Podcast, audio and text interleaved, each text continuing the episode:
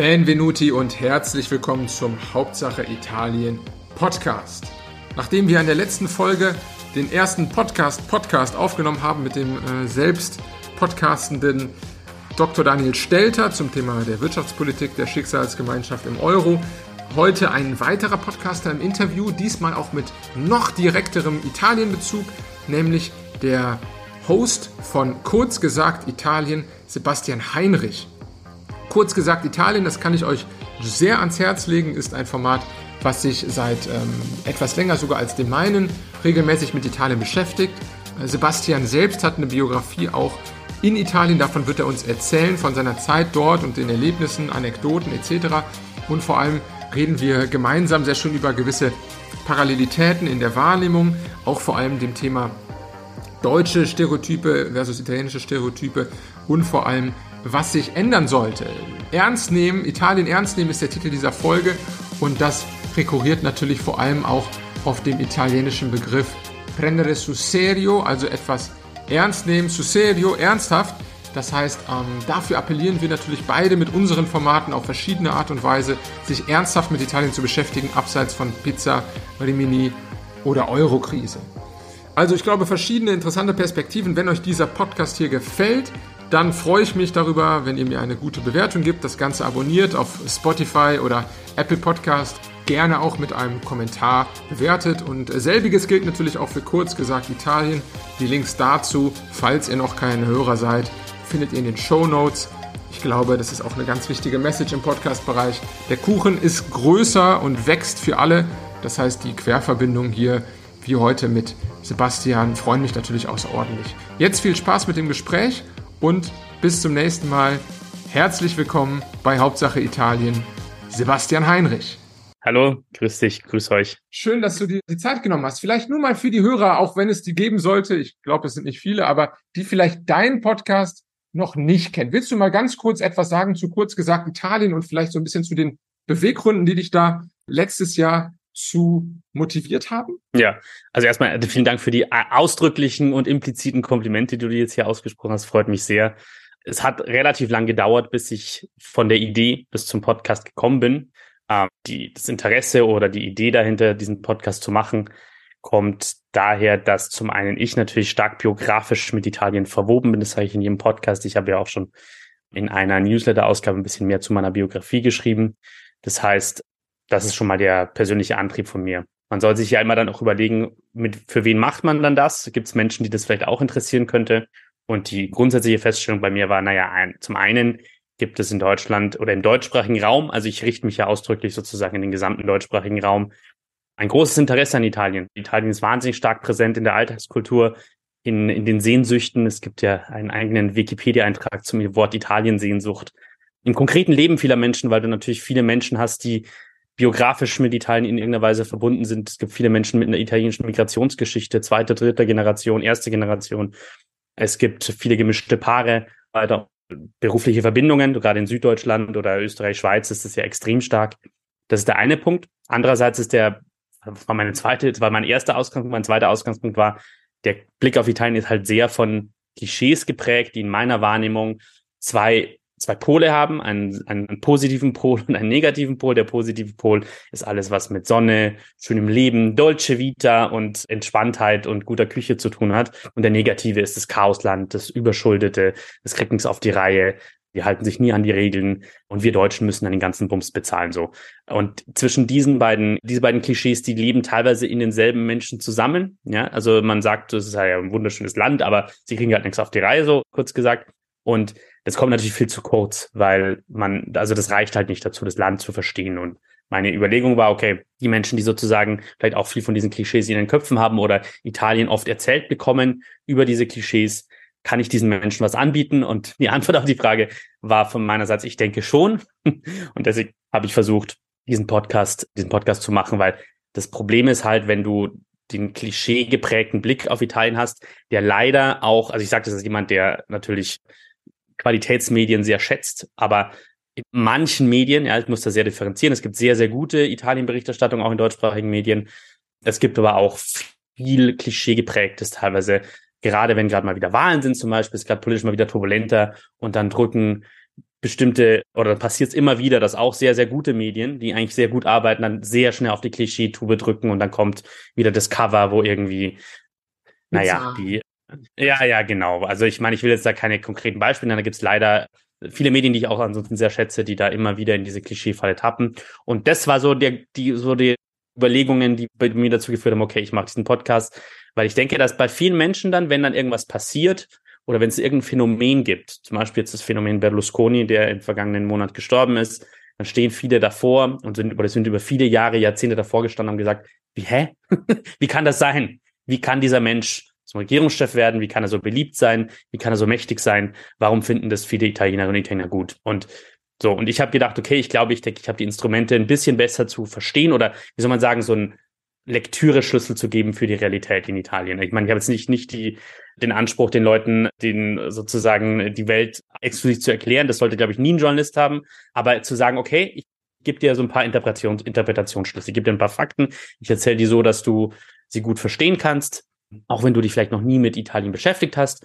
Und äh, ja, das ist so der, der, das war so der, wie soll man sagen, das war so der, das Motiv, das mich zu diesem Podcast hm. geführt hat. Genau. Das ist ja jetzt schon eine ganze Reihe an Folgen alt, das Format. Und äh, du hast ja, äh, denke ich, da auch noch mal eine eigene Reise vielleicht in der, in der Zeit, in der du das, das produziert hast, durchgemacht. Würdest du sagen, es gibt vielleicht in deiner Wahrnehmung von Italien oder vielleicht auch in den Klischees, die du jetzt beschrieben hast, gibt es da irgendwie eine Veränderung, die sich seitdem bei dir eingestellt hat?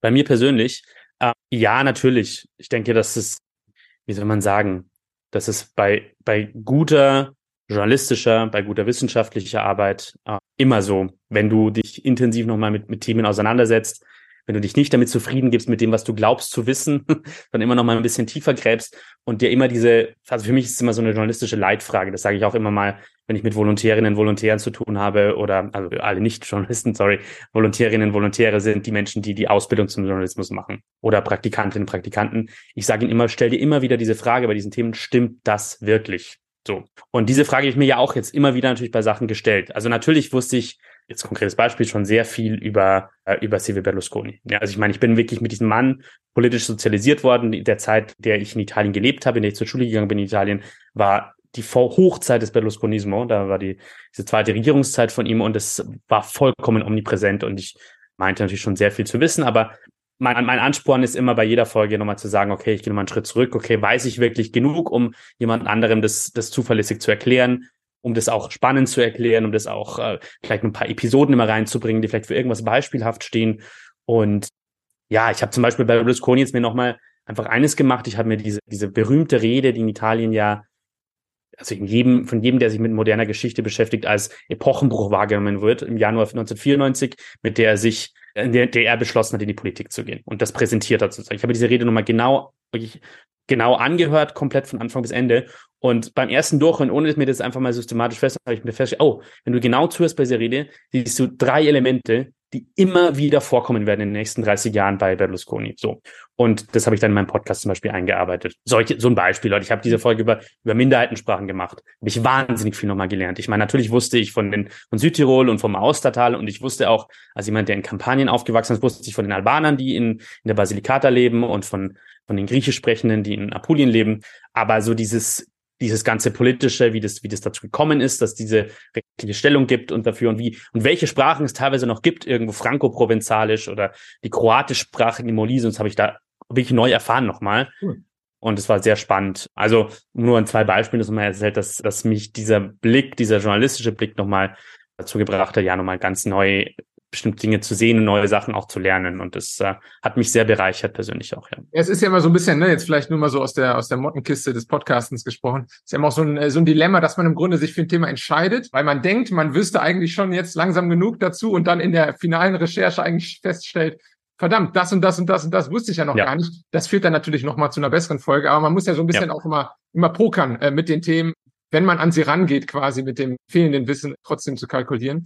Vielleicht nur von mir noch eine Ergänzung. Ich habe das, weil du das eben so ein bisschen bei diesen Themen Wirtschaft, Kultur, dass man da so ganz klassische Klischees immer bei vielen Deutschen, das ist mir zum Beispiel jetzt beim bei meiner Zeit hier in Bologna aufgefallen, dass das tatsächlich so ein bisschen in beide Richtungen sich sich bricht. Ja, total. Das Thema ne, Wirtschaft ist komplex und hat auch viele äh, positive Aspekte, gerade was jetzt so die italienische Privatsektoren angeht. Also müssen wir jetzt nicht ausführen, aber da gibt es ja auch viele Faktoren, die tatsächlich sehr positiv sind. Äh, und genauso auch ne, Wetter, Essen. Also ich bin jetzt gerade hier im August und ich glaube, das will man mm. keinem antun.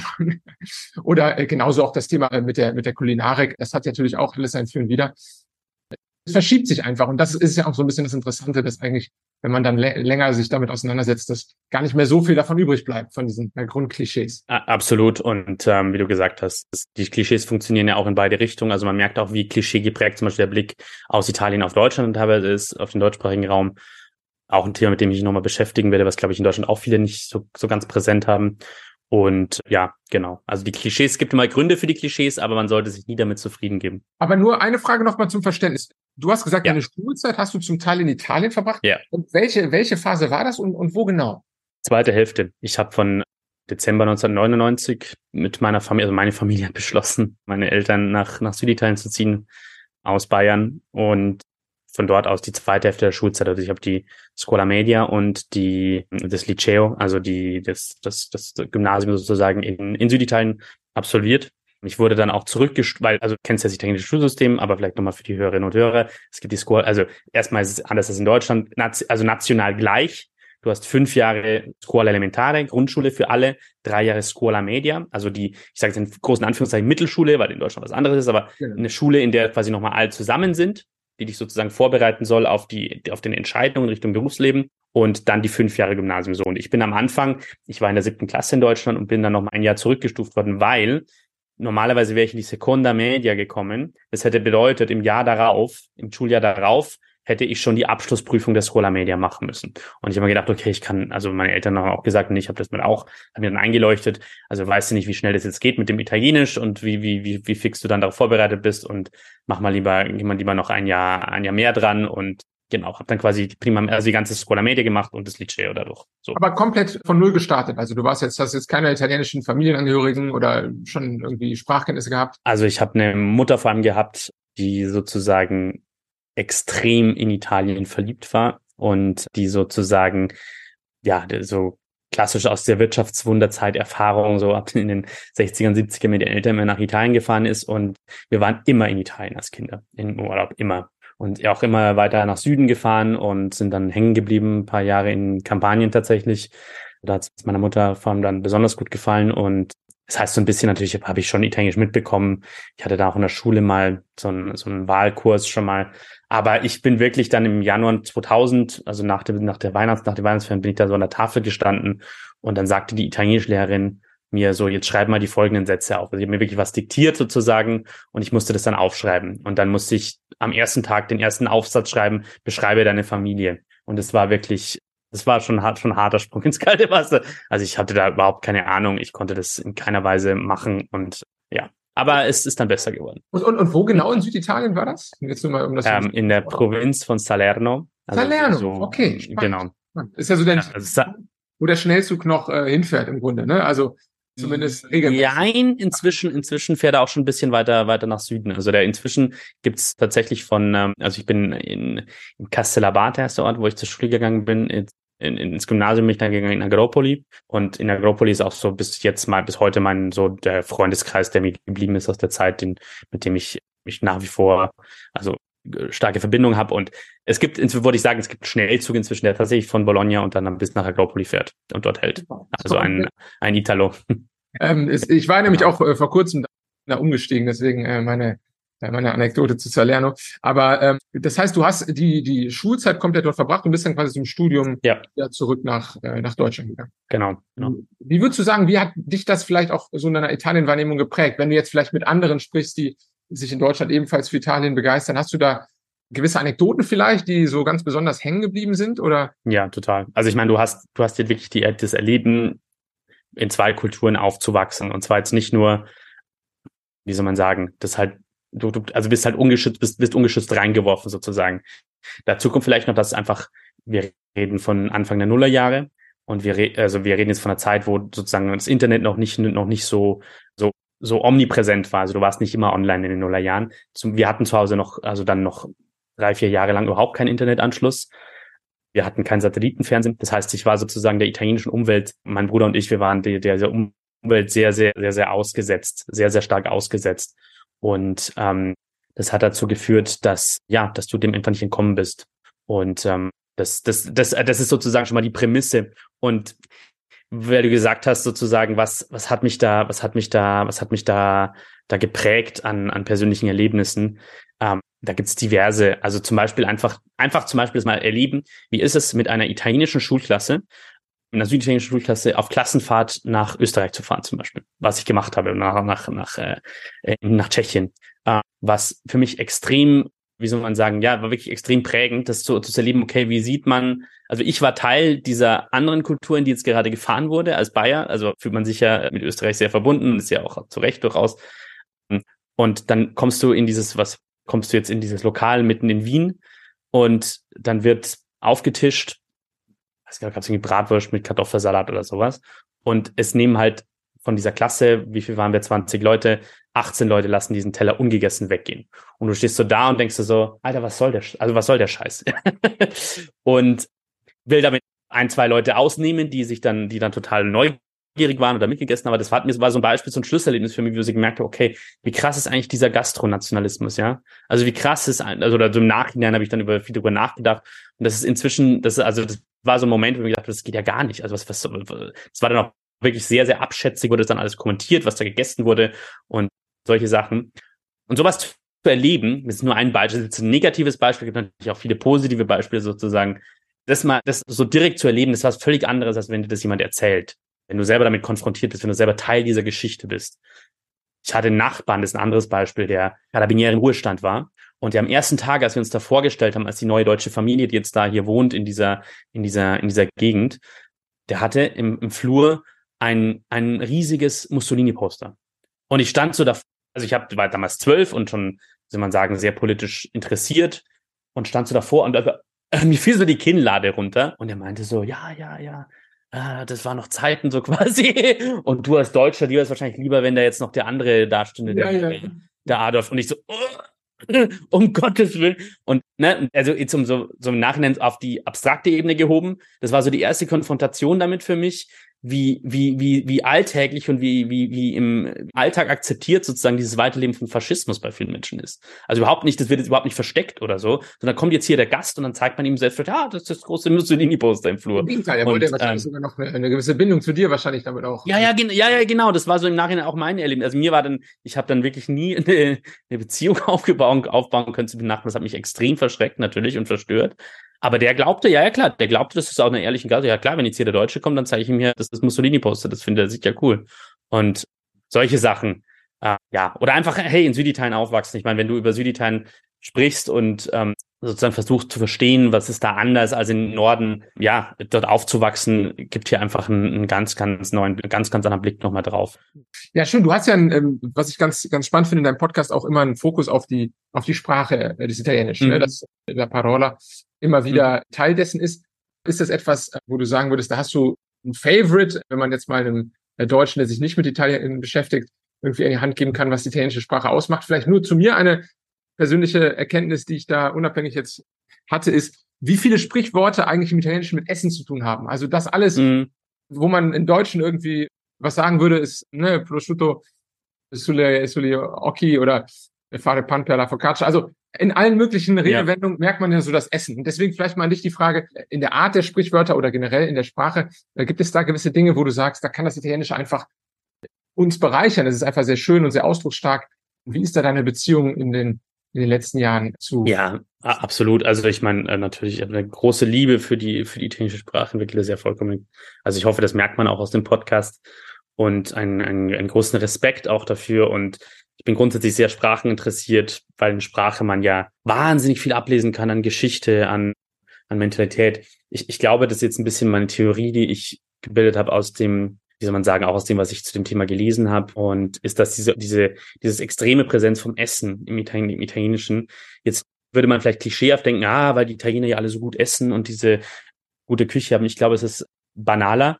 Nämlich Italien war einfach ein Land, in dem über Jahrhunderte und bis ins 20. Jahrhundert rein in weiten Regionen äh, die Leute ganz, ganz nackten Hunger gelebt, äh, erlebt haben. Also auch im, auch viele Regionen im Norden, in Veneto zum Beispiel, gibt es viele Sprichwörter dazu, die davon noch künden. Und ich habe ich ja auch mit diesem in der Folge über, über die Kaffeekultur auch ein bisschen das schon, das schon gestreift, dieses, dieses Thema, dass das so ein Klischee ist, das, das total ausblendet, das, also, ne, die, von dieser italienischen Küche.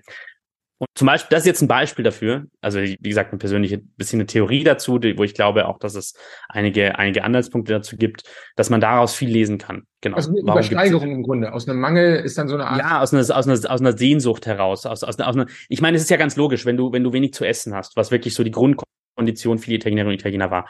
Einer der Gründe, warum, warum so wahnsinnig viele Italienerinnen und Italiener ausgewandert sind mhm. in, nach, in, nach Nordamerika, nach Südamerika, in, in, den, in die nördlichen Teile Europas, ist ja genau das, dass sie einfach nichts zu essen hatten. Das ist wirklich, dass sie wirklich Hunger gelitten haben. Und wenn du, wenn du Hunger hast, wenn du wirklich existenziellen Hunger hast, dann denkst du ständig an Essen und dann denkst du ständig an die, an die reichen Leute vielleicht in deinem, in deinem, in deinem Ort oder in der Stadt, die, die, die, die jeden Tag genug zu essen haben und die das auch präsentieren. Die, das hat man ja früher auch sehr stark dann gemacht, das zu inszenieren. Ich habe genug zu essen, ich kann, ich kann damit machen, was ich will und so weiter und so fort. Und genau, das, das, das nur dazu. Ich will, um deine Frage zu beantworten, äh, es gibt, ja, ist klar, es gibt so ein paar, so ein paar Phrasen, extrem faszinierend finde. Wort, das ich ja auch in der Folge dann verarbeitet habe, ist dieses Dietrologia, dieses, dieses Weltsicht des Dahinterschauens, dieses, dieser Verschwörungsglauben, der sehr italienisch ist und sehr, sehr anders als Verschwörungsglauben anderswo extrem mainstreaming ist in Italien. Kann man nicht übersetzen. Und aber wenn man, das ist, glaube ich, ein wahnsinnig guter Schlüssel, um viele Sachen, um viele, um zu verstehen, wie, wie, wie auf viele, wie auf viele Themen, auf viele Entwicklungen in Italien geschaut wird von vielen Menschen. Ein zweites Wort, ich habe mir, als mir das im, Vorfeld der, der Folge schon so ein bisschen überlegt, ein zweites Wort extrem faszinierend finde, ist das Wort Würstel.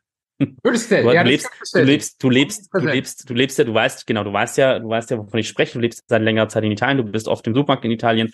Und ich finde es extrem, ich fand es als, als jemand, der, der von aus Deutschland dann nach, nach Italien kam und auch oft dann im Supermarkt war, ich fand es extrem faszinierend, diese, diese Deut diese pseudodeutschen Würstel, die da, die furchtbar, also sage ich jetzt als, als Bayer, die wirklich meilenweit entfernt sind von dem, was jetzt eine, was jetzt zum Beispiel eine Wiener Wurst ist ganz, ganz schrecklich, labbrig, furchtbar, extrem beliebt aber in Italien. Und das steht für mich für zwei Sachen. Zum einen bricht es natürlich wieder so ein bisschen dieses Klischees von der, wie von der raffinierten Küche, die Italiener, die immer wahnsinnig gut essen und so weiter und sich dann dieses Zeug in die Pfanne hauen und wirklich massenhaftes tun. Das ist ja ein extrem beliebtes Pizza, Lebensmittel. Ja oft auf die Pizza, genau, die Pizzawurst. Die Pizza, die Pizza Wurstele Patatine ist immer das erste, was ich Menschen, die sich dann beschweren, warum jetzt hier Leute Ananas auf die Pizza hauen, ich sage, naja, solange jemand selbst sich, sich Würstel und, und, und, und Pommes auf die Pizza haut, soll er lieber mal ganz ruhig sein, ja, ja, bevor er anderen Menschen vorschreiben will, was, was er mit, dieser, mit diesem Teigfladen tun soll. Egal.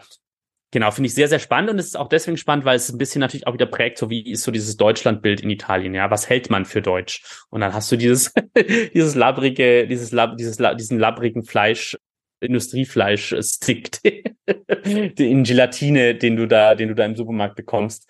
Äh, ja, zwei Beispiele, genau. Diätologie ja. und Würstel, die ja, zwei Wörter, die mich, die ich sehr faszinierend finde. Absolut. Vor allem, weil es ja auch so eine süddeutsche Aussprache dabei noch hat. Ne? Würstel ist ja, also ich konnte. Ja, ja, super spannend. Und es wird, und es wird ganz ehrlich, ich weiß nicht, ob du es auch schon gesehen hast, es wird in, wenn du irgendwo hinfährst, zum Beispiel auf irgendwelche Musikfestivals oder auf so Imbissstände überall. Ich, ich habe bestimmt schon 20 verschiedene Schreibweisen von Würstel gesehen, bis hin zu Juster habe ich mal gesehen. Also J-U-S-T-E-R ist äh, in Süditalien, das war in so einem, in so einem Imbissstand in so einer Bergregion in der Nähe von Neapel. Da gab es dann eben die Panini mit Porchetta und und Cotoletta di Pollo und so weiter und da war irgendeins mit Juster. Und ich hab so, ich stand so zwei, zwei Minuten davor und hab so gedacht, hä?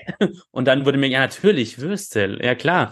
Weil auch viele in Süditalien das dann so aussprechen, weil das Ü kann, kann man in Süditalien, also können viele Leute in Süditalien eher nicht aussprechen. Und dann wird es wieder zum Würstel raus und ich sage, dieses, diese Verdrehung mit den, mit den, mit den Konsonanten ist natürlich dann sehr, sehr schwierig, wenn du einen süditalienischen Dialekt sprichst, dann machen viele sowas wie Juster dann raus. Ja. Interessant. Jetzt ist es ja so, du hast ja auch in deiner journalistischen Arbeit viel mit Italien zu tun. Das heißt, ich nehme auch an, du konsumierst italienische Medien und, und mhm. vieles weitere. Du behandelst ja aber in deinem Podcast in der Regel die Vorurteile, die Deutsche mit Italien mhm. haben oder klassische Klischees. Wenn du das Ganze mal umdrehen würdest, so aus der Perspektive von Italien, und du jetzt rein theoretisch Detto Corto Tedesco als Podcast startest, was wären so die klassischen Klischees, mit denen du dich dann beschäftigen würdest, wenn du jetzt vielleicht mal versuchen würdest, den, den Italienern Deutschland so ein bisschen näher zu bringen? Hm. Hm. Gut, eine sehr, sehr gute Frage. Ich würde, glaube ich, ähm, also Es gibt so ein paar, es gibt so ein paar Wörter, die ich mir dazu schon, schon überlegt habe. Es gibt auch so eine, so eine Grundidee von mir, die in mir schlummert, sowas mal tatsächlich zu machen, diesen Spieß umzudrehen. Und ich, wenn du möchtest, kann ich kurz ein Dokument aufmachen, das ich dazu schon gemacht habe, mit deutschen Wörtern, die ich, an denen ich Italienern Geschichten erzähle. Das ist nicht deine Podcast-Idee. Nee, nee, nee, alles, alles gut, alles gut. Ich kann dir, ich kann dir das, ich kann dir das mal, ich kann dir das mal beispielhaft zeigen, weil das habe ich Jetzt kannst du meinen Such natürlich, wenn du möchtest, dann das war jetzt schneiden. Umso besser. Also das, ist, das freut mich ja dann doppelt, ja. dass wir da den gleichen Gedanken teilen. Hm. Weil, also vielleicht nur so bei mir, was ich immer ganz interessant finde, man ist ja, ich komme ja aus Köln, was ja an sich eine Region ist, Rheinland generell, Westdeutschland, jetzt nicht so klischeebehaftet im mhm. ist. Und was mir ganz oft begegnet, sind halt so süddeutsche slash österreichische Stereotype. Oder dann, wenn ich dann doch eine Spur zu pünktlich oder zu direkt war, dann immer der Preuße. Und das ist mhm. so ein mhm. bisschen, sind so, sind so die beiden ja. Parameter, auf denen ich mich hier ja. mal bewege, so, ne, vom, vom Bayern Österreicher bis zum Preußen. Ja. Passt mir jetzt beides nicht so ganz. Wir, ich, wir unterstellen ja im Rheinland, wir sind auch so halb Italiener. Aber sag genau. dir mal, ich sag dir mal ein paar, paar Beispiele. Weil sozusagen mein Gedanke wäre ja dann, ich würde, ich würde den Spieß umdrehen, ich würde versuchen, Italienerinnen und Italiener, die mit Deutschland beginnen, beginnen Berührungspunkte genau. zu haben, denen zu, das Land zu erklären. Und da gibt's ja auch viele Menschen, bei denen das zutrifft. Ne? Also Leute, wenn du nach, wenn du in Berlin durch bestimmte Viertel gehst, dann hörst du heute fünf italienische Dialekte auf 100 Metern, weil ganz viele gerade junge, hier sehr qualifizierte Menschen aus Italien nach Deutschland kommen und genau, die stoßen dann so auf die deutsche Realität teilweise. Ich habe mir so ein paar Sachen überlegt, zum Beispiel, ne? Ja, Geisterfahrer ein großes Thema. Ich weiß nicht, ob dir das schon mal begegnet ist. Es gibt in Deutschland, also dieser Unterschied schon mal aufgefallen ist. Es gibt in Deutschland ständig im Radio diese Geisterfahrermeldungen. Leute fahren auf die Autobahn auf der falschen Seite und es kommt in Italien fast nie vor. Und ich habe lange überlegt, warum ist es eigentlich so? Sind die in Deutschland alle irgendwie ein bisschen verrückter oder können die weniger, fahren da mehr ältere Menschen Auto? Ich weiß es nicht, keine Ahnung. Und die ganz banale Antwort ist natürlich, es gibt in, in Deutschland keine, nicht diese, diese Mautstellen an jeder Autoausfahrt. In Italien ist es sehr viel physisch viel schwieriger, auf die Autobahn zu fahren. Auf der Autobahn. So. Und ja. ja, genau. Und an, anhand dieses, an die, anhand dieses Wortes hätte ich, würde ich zum Beispiel erzählen, wie ist die deutsche Autobahn anders als die italienische? Welche kulturelle Bedeutung hat die Autobahn in Deutschland für Menschen? Wie unterscheidet sich das davon? Weil auch die Autostrada hat in Italien eine große Bedeutung, eine große kulturelle Bedeutung, habe ich in, dem, in der Folge Autogrill ein bisschen aufgearbeitet. Sowas würde ich da anzufangen. Würde zum Beispiel ein anderes Wort, das ich mir aufgeschrieben hatte, Gastarbeiter natürlich. Ja, ja. wie blicken Deutsche auf diese, auf diese Arbeitsmigration aus, aus dem Süden Europas gerade nach Deutschland? Wie hat es das Land verändert? Welche Konflikte gab es? Welche Konflikte gibt es? Vergangenheitsbewältigung wäre ein Wort, das ich anfangen will zu erzählen. Ich habe gerade vorhin diese Mussolini-Episode erzählt. Wie unterscheidet sich da Deutschland von Italien? Was ist anders gemacht? Weil es gibt in Italien tatsächlich auch, ist vielleicht auch schon begegnet, es gibt durchaus viele Menschen, die so historisch sensibel sind, die gerade sehr, ja, wie soll man sagen, sich, die auch sich gerade viele Sorgen machen, vielleicht um über diesen diese Wiederkunft des Neofaschismus in Italien, die immer, die oft sagen, ey, Deutschland hat da viel besser gemacht und Deutschland hat ja wirklich ein international gutes Image. Und da wäre so ein, so ein Ding gewesen, okay, was ist da, was, was steckt daran? Was ist da vielleicht tatsächlich besser gelaufen? Was ist anders gemacht worden? Was ist vielleicht nicht so gut gelaufen, was man im Ausland nicht weiß? So, so ein paar Beispiele. Ne? Ich würde würd das Wort Ossis und Wessis zum Beispiel nehmen. Absolut, das ist ja auch ein Teil. Ne? Von, genau. Und so jetzt, um, um so ein paar Beispiele, dir so ein paar Beispiele zu sagen. Also da, über das Thema habe ich mir schon, habe ich mir schon Gedanken gemacht und früher oder später mache ich das vielleicht mal. Spannend. Also würdest du schon sagen, dass da so eine gewisse ein gewisses Gleichgewicht gibt, vielleicht auch an, an, an, an Vorurteilsverhalten. Ja, absolut, absolut. Du musst dir nur mal, du musst dir nur mal so, so die, ich weiß nicht, wie sehr du vertraut bist mit diesen B-Movies in Italien, diese Ital Commedia l'Italiana, 60er, 70er, 80er Jahre. Aber, äh, ah, sehr gut. Wenn du Fantozzi angeschaut hast, hast du schon sehr, sehr, sehr, sehr gute Anhaltspunkte. Da gibt's mehrere Folgen, wo Deutsche vorkommen. Eine Folge fällt mir sofort auf. Ich glaube, das ist der erste Fantozzi-Film, wo sie auf einem Campingplatz sind. Genau. Und da sind lauter Deutsche ringsum. Ist eine Szene, die ich auch in der Podcast-Folge zitiert habe. Und natürlich, wie die Deutschen da dargestellt werden, extrem klischeehaft. Ne? Das sind halt die Leute, die immer noch so hier die Ordnung und Ruhe und wir wollen schlafen und auch so, so verkappte Nazis halt eigentlich sind. Das ist ganz präsent, dieses Bild, so in diesen Nachkriegsfilmen gerade, so die, die, die verkappten Nazis und auch heute noch. Ich habe jetzt gestern habe ich wieder eine, habe ich eine, Serie binge, gebingewatcht mit meiner Frau zusammen, eine italienische, da geht es um italienische Schauspielagentur und da steht irgendwann im Raum, dass, dass, dass dort eine deutsche Firma die kaufen soll. Und ist immer noch so, oh, die Deutschen, die total kalt und kühl und totale kühle, kühle Rechner und dann können wir unsere Sachen nicht mehr so machen wie jetzt und welches Verhältnis werden wir dann zu unseren Schauspielern haben. Also es ist noch super präsent, diese, diese Klischees und ähm, ich würde sagen, da nehmen sich die Deutschen und Italienerinnen und Italiener nicht viel in klischeehaften Blick auf das andere Land. Es gibt diesen Spruch von einem ehemaligen italienischen Botschafter, dessen Namen jetzt gar nicht einfällt, den habe ich mal in einem Spiegelartikel vor vielen Jahren gelesen, der sagte, die, die Deutschen lieben die Italiener, aber sie respektieren sie nicht. Und die Italiener respektieren die Deutschen, aber lieben sie ja. nicht. Und ich glaube, da steckt immer noch sehr viel genau. Wahrheit drin. Also das, das ist auch, äh, das würde ich auch unterschreiben. Also mir fällt das sehr auf mit Italienern hier. Ich bin in so ein paar Netzwerken, Tandem etc., die, mhm. die, Deutsch lernen wollen. Und das ist eigentlich immer eine ausschließlich rationale Entscheidung. Also mhm. auch bei meiner Freundin habe ich es, glaube ich, jetzt durchgesetzt. Das ist auch emotional, da jetzt Deutsch zu lernen. Aber in der Regel haben die ja gar nicht so einen romantischen, Be also es ist ja einfach ganz, ganz oft leider durch die, durch die Geldfrage oder der Karriereaspekt mhm. verknüpft, weil man einfach ja auch ganz stark sieht, bei ähnlichem Bildungsstand einfach die, die Anstiege ja. durch signifikant höher sind in Deutschland und Davon machen sich viele Menschen in Deutschland auch, glaube ich, gar keinen Begriff, wie groß dieser Unterschied ist. Also ich habe keine, ich kenn, weiß, wirst du bestätigen können, aber ich kenne ich kenne Ärzte, die, die weniger als, mit weniger als 2000 Euro im Monat nach Hause gehen. Das ist wirklich unfassbar, wie, wie niedrig die Löhne in Italien sind. Also für, also für mich war das jetzt nichts Neues, als jemand, der da aufgewachsen ist und so weiter. Aber ich glaube, in Deutschland machen sich viele keine, keine, keine Vorstellung davon, wie das, Absolut. Wie das Absolut. Vor allem in diesen, sage ich mal, klassischen Systemberufen, die ja nicht so ohne weiteres übertragbar sind, irgendwie, ne? Ja. Ärzte, Juristen, Lehrer, ja. was ja so klassische ja. Sicherheitsanker eigentlich sind in Deutschland. Wenn jemand fragst, ich will was, ich will lieber jetzt mal zehn Jahre irgendwie ne, ein bisschen leiden in den Zwanzigern und äh, viel lernen, aber danach ist es halt geregelt und sicher. Ja. Das ist wirklich äh, ganz krass und ähm, zwingt auch viele Leute hier, sich im Grunde in irgendeiner Weise selbstständig zu machen oder mit Partita IVA da hm.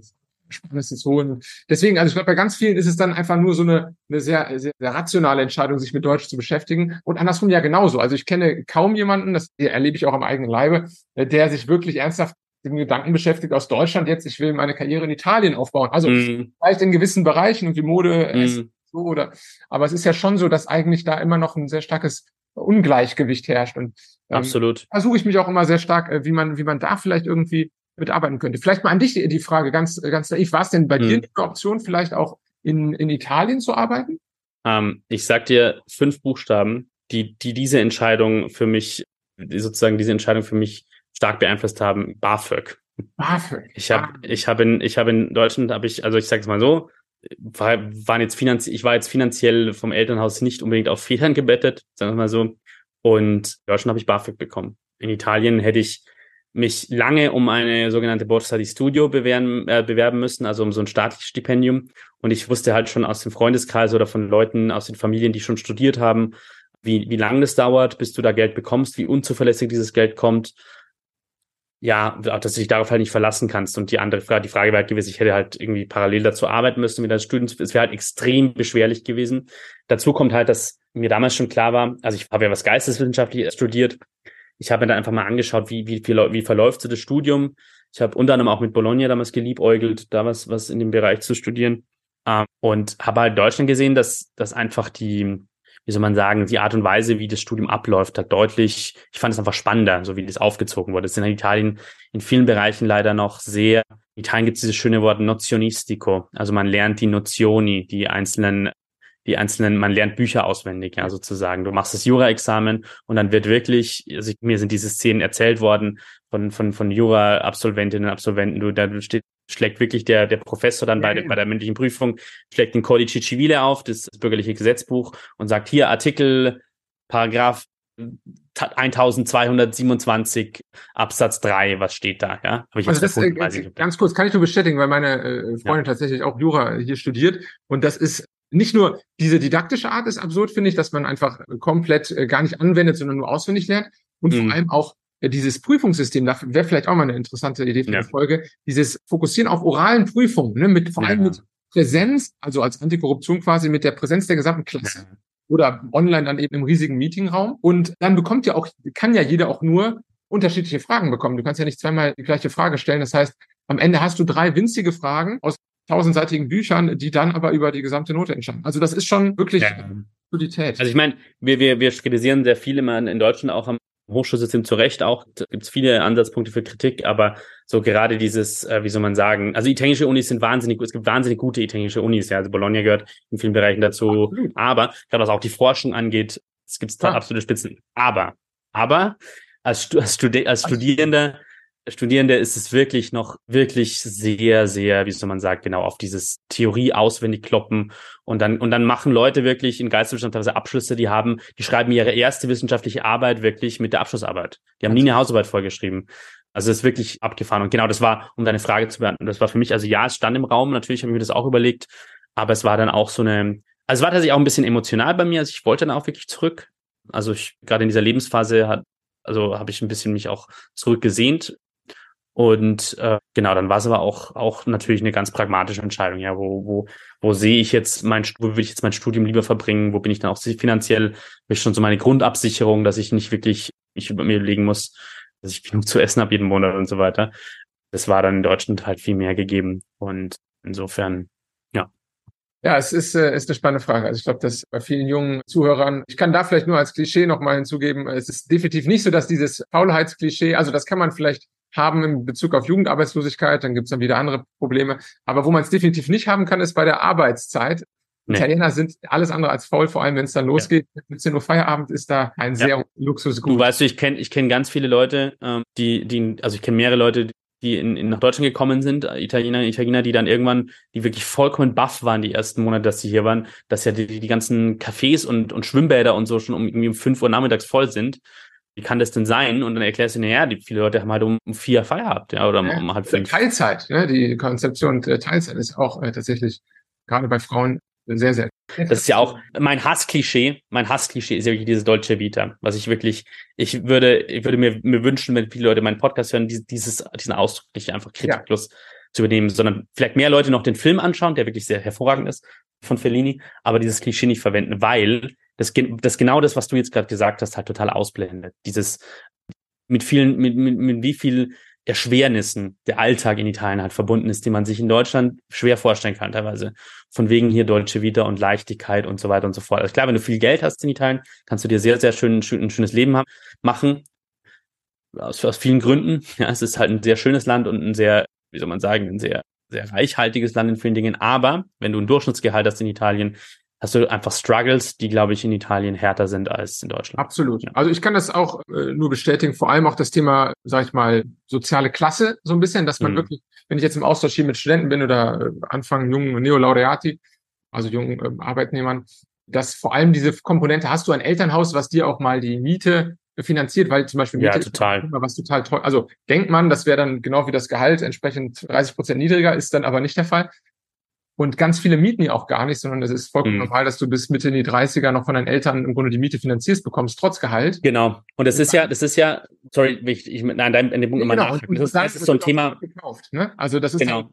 ja, und das Stichwort, Stichwort Klischees über Italien. Ich weiß nicht, dass, also dass dich, die als, die als Wirtschaftswissenschaftler sozusagen brauche ich das wahrscheinlich nicht zu erzählen, aber dieses werde jedes Mal Fuchsteufelswild regelmäßig, wenn ich in deutschen Medien diese Statistik lese, die ja formal stimmt, dass äh, in Italien viel mehr Menschen im Wohneigentum leben als in Deutschland und daraus dann geschlossen wird, ha, die haben ja so viel Privatvermögen.